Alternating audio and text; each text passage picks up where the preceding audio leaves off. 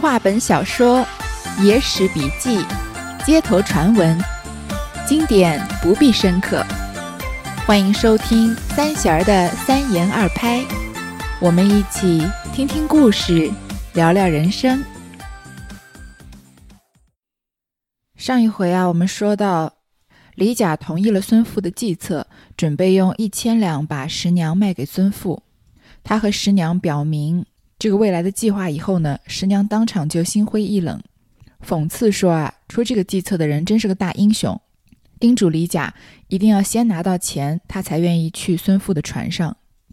时已四鼓，十娘即起身挑灯梳洗道：“今日之妆乃迎新送旧，非比寻常。”于是脂粉香泽，用意修饰。花钿绣袄极其华艳，香风拂拂，光彩照人。装束方完，天色已晓。孙父差家童到船头候信。十娘微窥公子，心心似有喜色，乃催公子快去回话，及早兑足银子。公子亲到孙父船中，回复依允。孙父道：“兑银易事。”须得丽人妆台为信。公子又回复了十娘，十娘既指描金文具可到，可便抬去。孙父喜甚，即将白银一千两送到公子船中。十娘亲自检看，足色足数，分毫无爽，乃手把船舷，以手招孙父。孙父一见，魂不附体。十娘起朱唇，开号齿道：“方才箱子可绽发来，内有李郎录影一纸，可检还之也。”孙富视十娘以为瓮中之鳖，即命家童送那描金文具，安放船头之上。这个时候啊，已经是后半夜两点左右，天还没有亮。十娘啊，挑灯就开始梳洗，说今天的装扮啊，是为了迎新送旧。其实这“迎新送旧”四个字也挺有讽刺意味的。对十娘来说呢，她要离开李甲以后变成孙富的小妾，是一种迎新送旧；对李甲来说呢，他要送走他的旧人杜十娘，迎接他荣华富贵的新生活，也是一种迎新送旧吧，非比寻常。所以今天啊，十娘特地的装扮的非常的美，每一个细节啊都修饰的非常的精密，衣服首饰都非常的艳丽。更衬得她光彩照人。等到她打扮完了以后呢，天已经亮了。十娘啊，看着李甲，脸上一副很期待要去见孙父的样子，催着李甲赶快去跟孙父回话，赶快把银子兑现了。李甲呢，亲自上了孙父的船，告诉孙父啊，杜十娘已经同意了。那孙父就说呢，给银子还不是什么简单的事嘛，因为孙富家是盐商嘛，拿出一千两的现金来，并不是什么难事。说，但是我给你钱之后，你们俩就划船跑了，怎么办？需要丽人的妆台为信，就是需要杜十娘啊，类似于她随身的这个化妆箱作为信物。十娘啊，就指着那个描金的文具，这个文文具就是他们之前离开京城的时候，小姐妹给她的文具，也叫妆帘，其实就是梳妆台的意思。就说把这个先抬到孙富的船上去，孙富很高兴，就把白银一千两啊送到李甲的船上。十娘亲自的验看了这个白银，它足色足数。足色我们前面在讲新歌重会珍珠山那篇文章上讲过比较清楚，就是金银的颜色纯净，成色十足。这一千两银子呢没有造假，手呢就搭着船舷，船舷就是甲板侧边的部分，伸手招孙富。他这么一招啊，孙富就被他迷得神魂颠倒，魂不附体了。十娘就轻启朱唇，开皓齿，还是说她的美貌嘛？就说刚刚那个箱子，你不能不能暂时送回到李甲的船上来？因为呢，里面有李郎的录影，我要把它拿出来还给他。录影是什么呢？因为明朝的时候沿袭了宋朝开始的一种制度，叫保甲制度，是一种带有军事管理的户籍管理制度，其实也相相当于户口吧。它的最本质呢，是以户为家庭作为社会组织的基本单位。那保甲编组呢，是以户为单位设为户长，十户为甲设甲长，十甲为保设保长，所以是保甲制度。那各保呢就该区的管区的区域内原有的乡镇界址编定，或者合并数乡镇为一保，但是呢不能分割本乡镇一部编入他乡镇的保。所以这就是一个以户为最小单位，然后延伸到甲和保到乡镇级别的这么一种户籍管理制度。在这个保甲制度之上呢，明朝有规定，就是凡人员远离居所地百里之外，都需要当地政府啊发一种类似于介绍信、通行证之类的公文。这个公文呢就叫录影。如果你出现在一个地方，但是你没有录影，或者你的录影与他不符，是要依法律治罪的。所以录影啊，其实上就是一种离乡的证明。我们现在去其他的国家玩，有些国家需要签证嘛，这录影就相当于在中国国内明朝那个年代。离开自己家乡去别的地方要持有的一种签证，所以这个东西是一定要还给李甲的，不然李甲哪也去不了，还有可能被抓起来。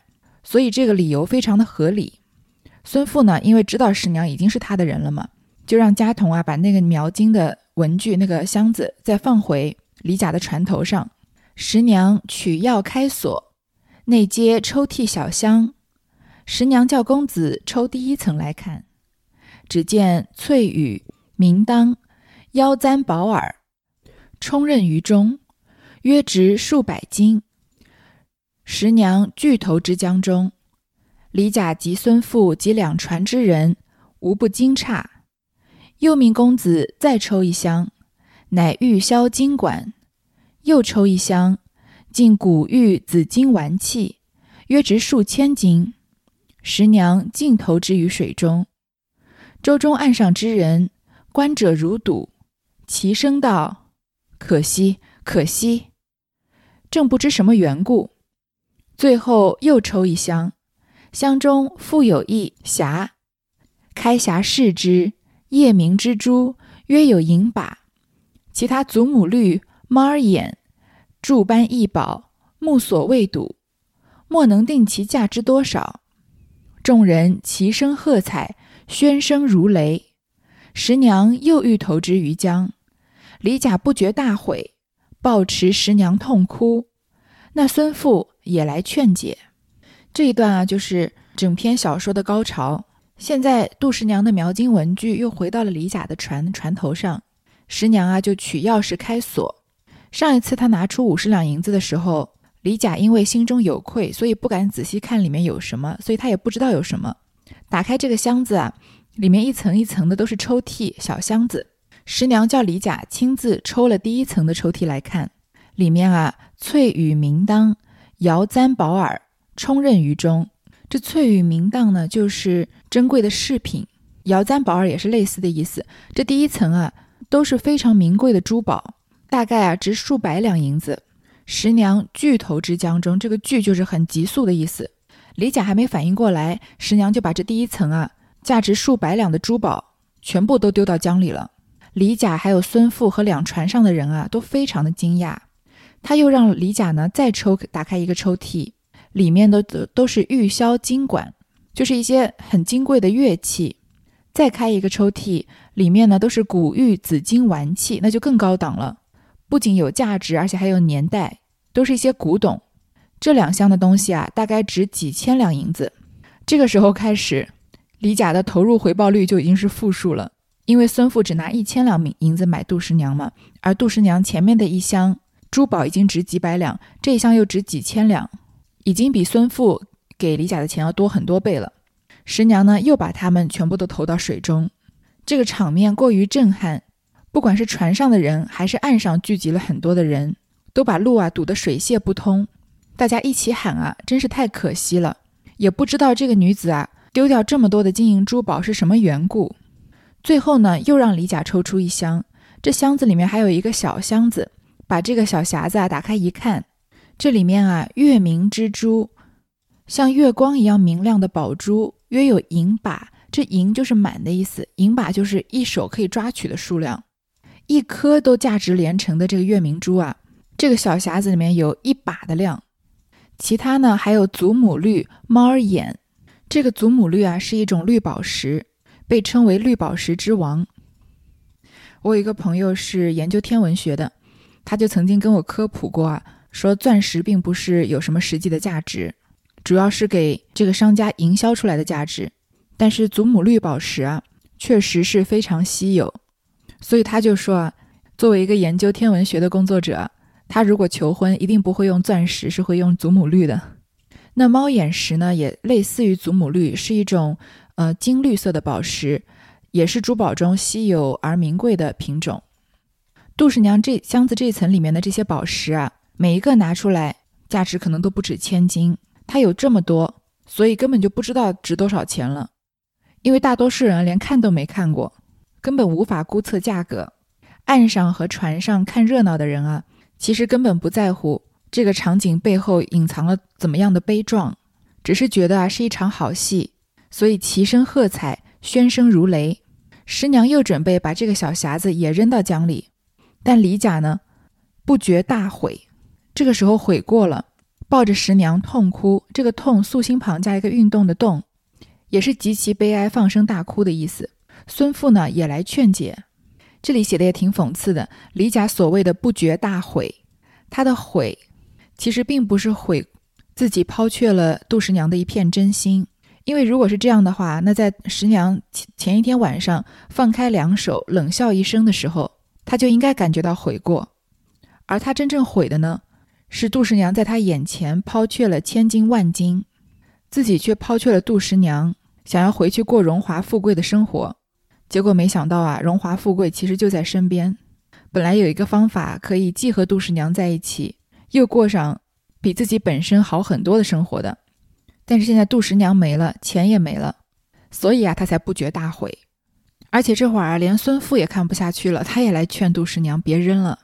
十娘推开公子在一边，向孙父骂道：“我与李郎备尝艰苦。”不是容易到此，汝以奸淫之意巧为禅说，一旦破人姻缘，断人恩爱，乃我之仇人。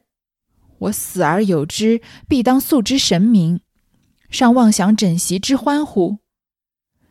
又对李甲道：“妾封尘数年，思有所积，本为终身之计。自遇郎君，山盟海誓，白首不渝。”前出都之际，假托众姊妹相赠，箱中蕴藏百宝，不下万金。将润色郎君之装归见父母，或怜妾有心，收左中馈，得中委托，生死无憾。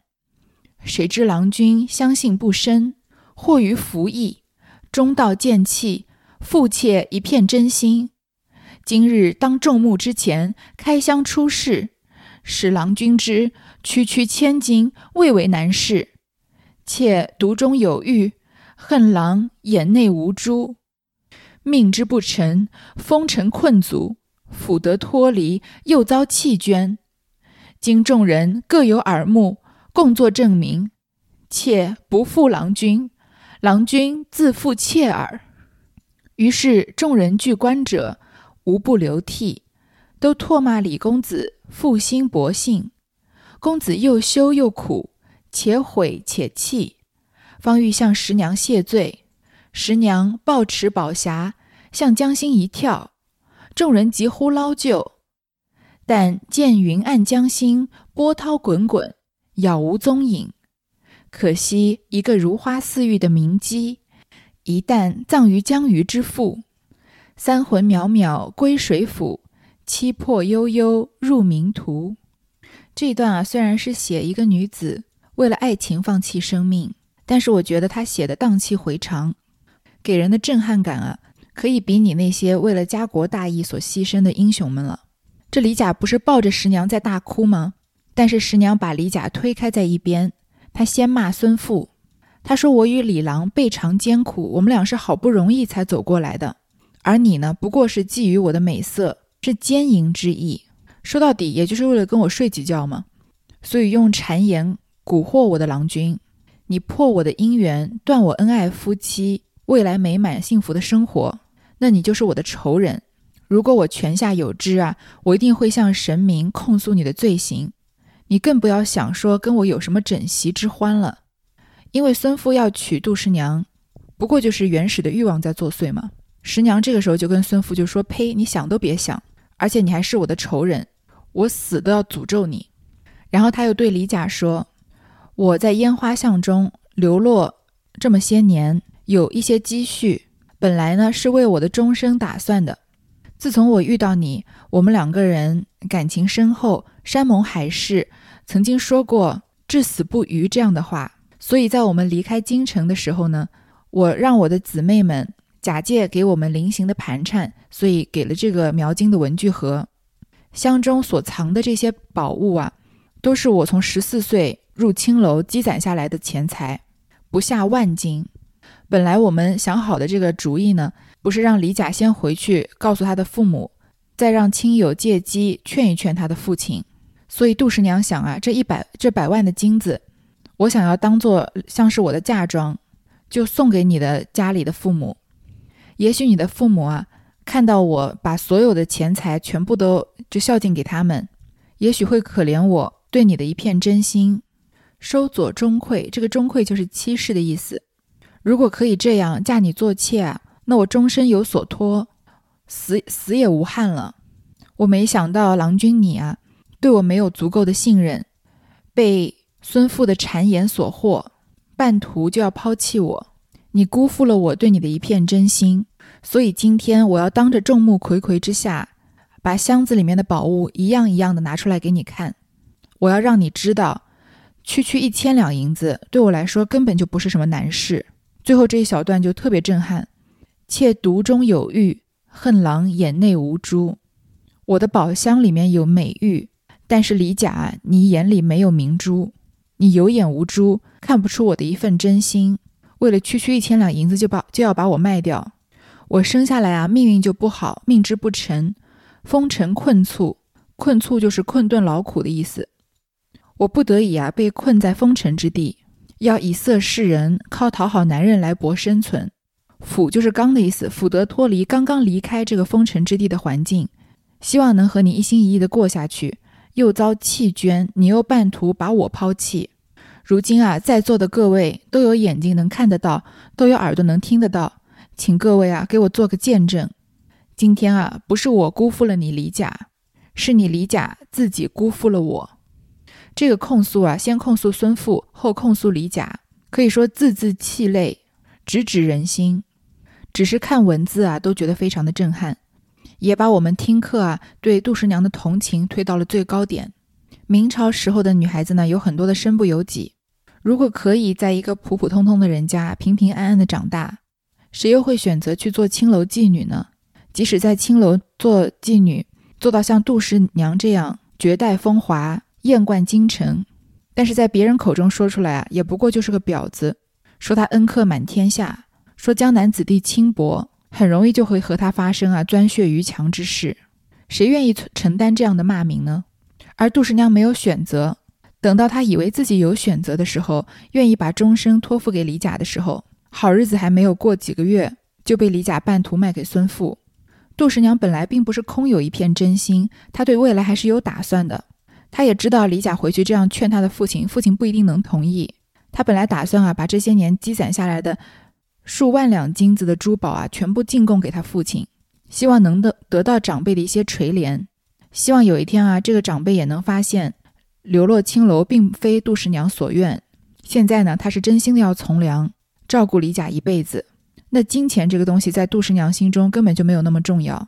但是如果金钱能表明杜十娘的心意，她愿意。把所有的钱全部都送上李府，可是妾独中有玉，恨郎眼内无珠。妾不负郎君，郎君自负妾耳。我已经没有什么能做得更好的地方了。今天我把我所有的东西都给了你，我的人、我的感情、我的财产，是你李甲负我，请你永永远远的记住这件事情。希望在座的看客啊，都给我做一个证明。我是一个青楼女子，被人叫做娼妓，叫做婊子。但是今天对待这份爱情啊，我是问心无愧的。有愧的是你们这些国子监的读书人，表面上你们受过良好的教育，说话知书达理，但事实上你们都是一群衣冠禽兽，有眼无珠，为了荣华富贵啊，可以把这个世界上的真心视为碧玺的人。那些围观的看客呢，看到这里啊，无不痛哭流涕，都唾骂李甲负心薄幸。李甲这个时候啊，又羞又苦，就像上一段的时候我说的那样，李甲的羞和苦啊，也不是来源于反省到自己愧对了杜十娘，他之前的大悔是悔自己错过了上万两的金子，这里的又羞又苦，是因为众人责骂和杜十娘的责骂，他觉得尴尬，觉得羞愧，所以啊，他就一边后悔一边哭泣，刚想向杜十娘谢罪，但是杜十娘呢，抱着这最后的乘着月明珠。猫儿眼、祖母绿的宝盒向江心一跳，众人呢本来要急呼捞救杜十娘，但是江心呢波涛滚滚，杜十娘啊一下就被卷入浪里了。可怜这样一个如花似玉的名姬啊，一旦就是一朝葬身于江父，可能被这些江里的石鱼啊分着吃了。你看杜十娘从四鼓起来梳妆打扮，到她在众人面前投江自尽。一气呵成，没有任何的犹豫。一个真的只有心如死灰的女子才能做到这样。而杜十娘呢，虽然是一个青楼女子，也许以那个年代的价值观来看啊，她的身体并并不是那么的洁净，但是呢，她的心啊，比任何人都要高洁。他爱的呢，也比任何人都要纯粹。冯梦龙提的这两句诗啊，“三魂渺渺归水府，七魄悠悠入冥途”，其实也就是说，杜十娘跳水自尽，魂断挂舟了。当时旁观之人皆咬牙切齿，争欲全殴李甲和那孙父，慌得李孙二人手足无措，急叫开船，分途遁去。李甲在舟中看了千金，转忆十娘，终日愧悔，欲成狂疾，终身不全。孙父自那日受惊，得病卧床月余，终日见杜十娘在旁诟骂。奄奄而逝，人以为江中之暴也。当时在旁边围观的吃瓜群众呢，一个个啊都咬牙切齿，要上去打这个李甲和孙富。这孙父、李甲都是读书人，手无缚鸡之力，其实也都是很懦弱的人嘛。看到这样啊，都手如手足无措，赶快叫船家开船，分道扬镳，急急的跑了。李甲在船上呢，看着千金，这个孙父给他的这一千两银子买杜十娘的嘛。想着杜十娘，心中呢又愧又悔恨，欲成狂疾，终生啊都有这个精神上的疾病。而孙父呢，自从自从那天受惊啊生病，在床上躺了好几个月，每天都好像看到杜十娘在旁边骂他，就这么郁郁而终。人们都认为啊是李甲和孙富得到了报应。却说柳玉春在京作监完满，束装回乡，停舟刮布，偶临江净敛。失坠铜盆于水，觅渔人打捞，及至捞起，乃是个小匣儿。玉春起匣观看，内皆明珠异宝，无价之珍。遇春后赏以渔人，留于床头把玩。是夜梦见江中一女子，凌波而来，视之，乃杜十娘也。敬前万福，素以李郎薄幸之事。又道：“相城君家慷慨，以一百五十金相助。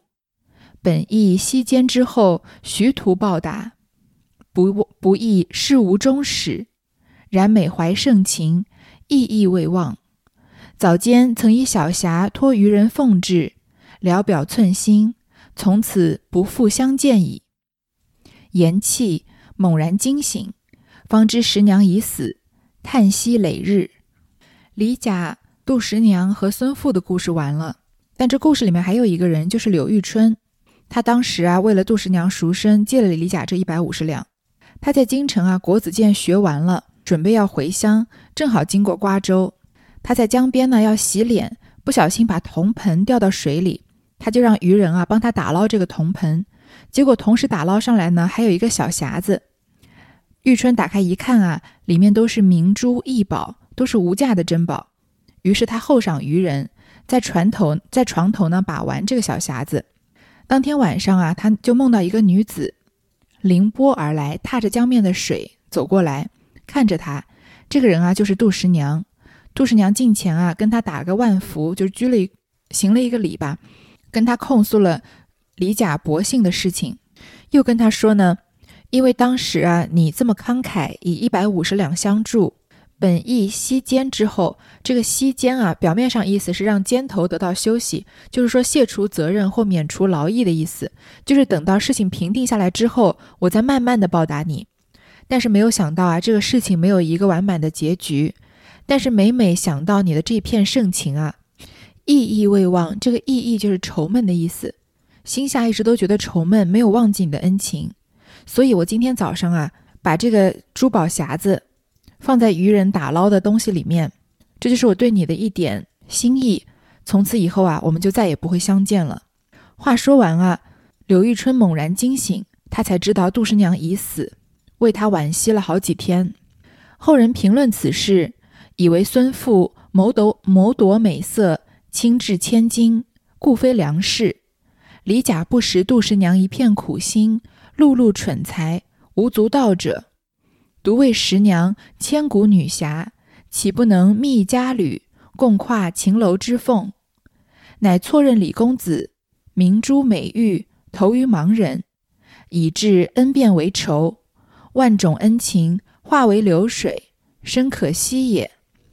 有诗叹云：“不会风流莫忘谈，单单情字费人参。若将情字能参透，换作风流也不残。”后人啊评价杜十娘的这件事，就说啊认为孙富是为了谋夺美色，轻易的就一掷千金，当然不是什么好人。而李甲呢，看不清杜十娘的一片苦心，是一个碌碌无为的蠢材，不足以让人谈论。只有十娘啊，是千古女侠，但她却不能觅得一个佳侣，共跨秦楼之凤。这秦楼就是妓院的意思，一起摆脱在妓院遭受凌虐的这样的命运。杜十娘的一片真心啊，错认了李公子，她这一块明珠美玉啊，投于盲人。李公子是有眼不识明珠的人啊。所以恩变成仇，万种恩情啊，都随着杜十娘投江化为流水，真的十分可惜。这篇小说最后一句四句诗“不会风流莫忘谈，单单情字费人参”也很好理解。说如果你不懂风流啊，就不要随便的谈论风流，只是一个情字啊，就很难让人想明白了。若将情字能参透，换作风流也不残。如果你能将风流的意思都弄明白。那即使啊，你被称作风流，也没有什么好惭愧的了。那杜十娘的故事呢，就到这里结束了。我觉得这个故事啊，最后的一部分写的特别精彩，所以其实不需要我多说什么。我相信啊，各位听众各自都有各自的体会。但是既然是我在说书嘛，还是要多说几句我个人的体会吧。在上一篇小说里面，我们说白娘子永镇雷峰塔的时候，我说过啊，白娘子是一个有爱但不会爱的人。许宣是个会爱但没有爱的人，那杜十娘是一个什么样的人呢？她当然是很爱李甲的，不然不会让他在为钱马首是瞻的青楼里面白吃白住一年多，不会为了他要赎身，情愿跟他回江南做妾，奔赴一个很未知的未来，不会一片真心想要把自己藏着几万两黄金的这个百宝箱进献给李家，只为了博得一点垂怜之心。也不会见到李甲复兴之后心灰意冷，结束自己的生命。这个爱应该是毋庸置疑的。她会不会爱呢？我觉得杜十娘也是个很聪明的女孩子。她即使再怎么爱李甲，都没有完全的被爱情蒙蔽双眼而迷失自己。她有一个百宝箱这件事情，她自始至终没有跟李甲暴露，也没有透露一点点的线索。不然，在她要离开青楼，老鸨转身把房门关上。不让他梳妆，不让他换衣服的时候，他就应该把百宝箱里的钱拿出来，以备不时之需嘛。或者在他们准备要离开京城的时候，就急急的向李甲表明心迹，说：“郎君不用担心，我这里有好多好多钱呢。”从来没有，他把这笔钱拿出来都是二十两、五十两，在真的很需要用钱的时候才一点一点的拿出来。所以李甲自始至终也没有怀疑过他的这个箱子里面有很大一笔钱这样一个事实。李甲还一直以为啊，这真的是杜十娘的小姐妹们攒的一些小钱，给他们路上做盘缠用的。正因为杜十娘留了这个心眼啊，所以她才在最后关头真正的看清了李甲的为人。而且杜十娘对未来是有很周密的计划的，她准备和李甲先回江南，然后等李甲去劝说说自己的父亲，再找一些亲朋好友一起来劝父亲回心转意。在他父亲心思也许稍有动摇的时候，自己再拿出这个价值万金的百宝箱，也许作为一个知书达理的长辈，就能怜惜杜十娘的一片从良的心，接受她在家里做一个妾室。那么又有爱又懂爱的杜十娘，为什么最后还是没有一个好结局呢？我想这就是爱情非常神秘的地方吧，因为它好像需要一个双向的奔赴。单单一方的人啊，再怎么美，再怎么好，再怎么聪明，再怎么善良，爱情另一端的那个人如果不够爱，如果容易动摇，那这份爱情常常也没有一个好结果。如果杜十娘爱上的是柳玉春，我相信她一定不是这个结局。可是这就是所谓的造化弄人吗？她偏偏爱上的是有眼无珠、懦弱无能的李甲，所以最后心灰意冷啊，抱着千金投江了。我前面说过呢。杜十娘虽然是个青楼女子，天生就要背负一些不光彩的原罪，但她的爱情啊，比任何人都要高贵，都要纯洁。这份高贵和纯粹呢，并不是来自于他手内的那个百宝箱。当然，把钱一件一件的扔到江里的画面，为这个故事增加了很多的戏剧性。但是我想要告诉很多的听众啊，我们作为普通人，没有杜十娘花容月貌的美色，也没有百宝箱傍身。我们的未来啊，也就只能靠自己的双手一点一点的挣过来。但是我们每一个普通人的爱情啊，也一点都不比杜十娘的卑微。可以说啊，和她的爱情一样高贵，一样无价。即使没有百宝箱的加持，真心本身就是一件无价之宝。而且我们活在现代这个社会里面，即使一片真心错付啊，也没有什么好丢脸的，更不值得为了这个来伤害自己，因为这些就会成为你经历里的一部分。不管是男人还是女人吧，你在人生的任何时刻，如果发现自己爱错了人啊，都可以从头再来。当然，这个对错有一条界限在每个人的心里，不是说你结了婚以后发现有条件更好的人，于是觉得现在自己这个对象是错的。我当然不是在宣导这个，而是说你在爱的过程中啊，如果发现对象是像李甲这样不值得你托付一片真心的人，那之前的一切啊，就当做是沉没成本。打起精神啊，重新开始就好了。虽然这个话说起来很容易，但是真正爱过的人都知道，有的时候爱过一场啊，很难重整旗鼓再重新开始。所以在社会新闻里面，有些人会为了爱情做出极端的事情。但是我们要有像杜十娘这样的觉悟，就是我没有错，我爱错了人不是我的错，我没有负你，今天是你负我了。杜十娘选择投江自尽呢，有很多历史的局限性，还有她身份的局限性。但我觉得她对爱情的拿得起放得下，是我们现在很多人都可以学习的。还想要说一件啊，听起来和这个故事没有关，其实我觉得比较有关系的事情。我对人生的一个大方向的理解，就是永远要把自己看得最重要，自己的感受永远是要摆在第一位的。但是眼里呢，永远要有别人。我们有时候看电影、电视剧，有一些演员，不管是男演员还是女演员。因为长得太帅太美了，从小外貌就很优越，所以被很多人围绕着，永远都是别人的眼里全是他，他们的眼里呢很少有别人，所以这样的人来演戏啊，很难让人入戏。因为有时候你看着他们在演戏的时候，你们可以感觉得到，他的心里面其实想的是：你看我这样够不够美？你你看我这样你会不会爱上我？我这样是不是很霸气？要做一个好的演员啊，不管颜值再怎么高，都要抛却一部分的自己。容纳下一部分的角色，这样才不会演什么都是千篇一律。我们普通人其实也是这样。首先，你要很在意自己的感受，所以你才能及时拉响警报。你要知道，如果这段关系，不管是爱情还是友情、同事关系，任何的社会关系吧，如果让你感到不快乐，让你感到焦虑，会有很多的负面影响，那你就要想办法去解决这些负面的影响，或者切断这样的关系。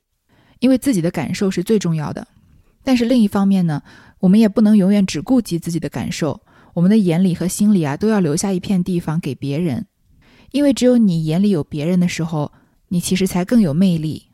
所以有时候我们才会觉得，一个人做好人好事的时候，关心集体利益的时候，或者见义勇为、慷慨无私的帮助他人的时候，那些瞬间啊，他们都会爆发出超越自己外表之外的魅力嘛。这个关于自己和他人的感受呢，其实没有什么特定的比例。有些时候有人说啊，什么七分要爱自己啊，三分要爱别人。其实我觉得不是这样的，每一个人都可以找到这样的一个平衡点，让你在爱别人的时候，同时也更爱自己。那像李甲这样的人呢？我认为他眼里就是没有别人的。表面上他好像爱的是杜十娘，所以国子监的学也不上了，整天棉花素柳，住在妓院里。其实现实生活中也有这样的人。那我只能从女性视角去解答这个问题，就是有些男孩子在追求你的时候啊，好像一片真心都是托付给你的，对你无微不至，好的不能再好。但是你可以从这些行为里面看得出啊，他不是在爱你，他是通过你啊作为一个寄托的对象。来满足自己在爱情里面想要扮演的角色。我并不是说男性都是这样，因为我没有男性视角，所以只能从女性视角来看这件事。这样的事情啊，大多数都发生在学生时期或者工作初期吧，人还很年轻的时候。像李甲这样的人啊，他一直要满足的是自己的快乐。他如果真的爱杜十娘，就会像杜十娘一样为两个人的未来打算。如果他眼里真的有杜十娘，那也不会因为孙父那么一天的谗言。就这么轻而易举地抛弃自己的爱人，那杜十娘在爱李甲的时候呢，眼里的自己就变少了，她就更加的关注李甲的情绪，因为这一切呢是直接关系到两个人的未来。而当她发现自己被李甲抛弃的时候，好像她的自我又在那一瞬间回来了。就在她两手一放，冷声一笑的那一刹那，他好像又找回自己了。虽然他选择的是放弃自己的生命。但是他在死前的那一番豪言壮语，表明了自己的心意。我杜十娘来到这个世间，命途多舛，身份低微，这不是我自己能选择的。但是我选择了你，而你选择放弃我。今天我杜十娘一点错也没有，我问心无愧。我前面不记得哪篇小说的时候说过啊，爱一个人有一个寻找自己的过程。其实这个杜十娘的故事告诉我们啊，不仅她有一个寻找自己的过程。她也有一个在一段关系里面寻找自我和他人这个完美比例的过程。那我们一生中没有办法控制自己会遇到什么样的人或者爱上什么样的人，但是如果建立了一个比较完整的、健全的爱情观啊，那我们至少知道在什么时候应该努力，什么时候应该放弃。虽然爱情很大部分是一个非理性的东西，但是如果我们建立这样一个基本的底线啊，其实也比较容易及时止损。早日遇见那段属于自己的完美的爱情。好，连说了三个爱情故事：唐伯虎点秋香、白娘子永镇雷峰塔和杜十娘怒沉百宝箱的故事，实在是有一点审美疲劳了。但是我在好像不说爱情故事的时候呢，听的人就比较少，像燕平中二桃杀三世，收听量啊就特别萎靡不振。所以我尽量在下一个故事里面找到一个平衡点，能兼顾有趣和爱情以外的。其他的故事情节吧。那今天的故事就先说到这儿，感谢你收听，谢谢。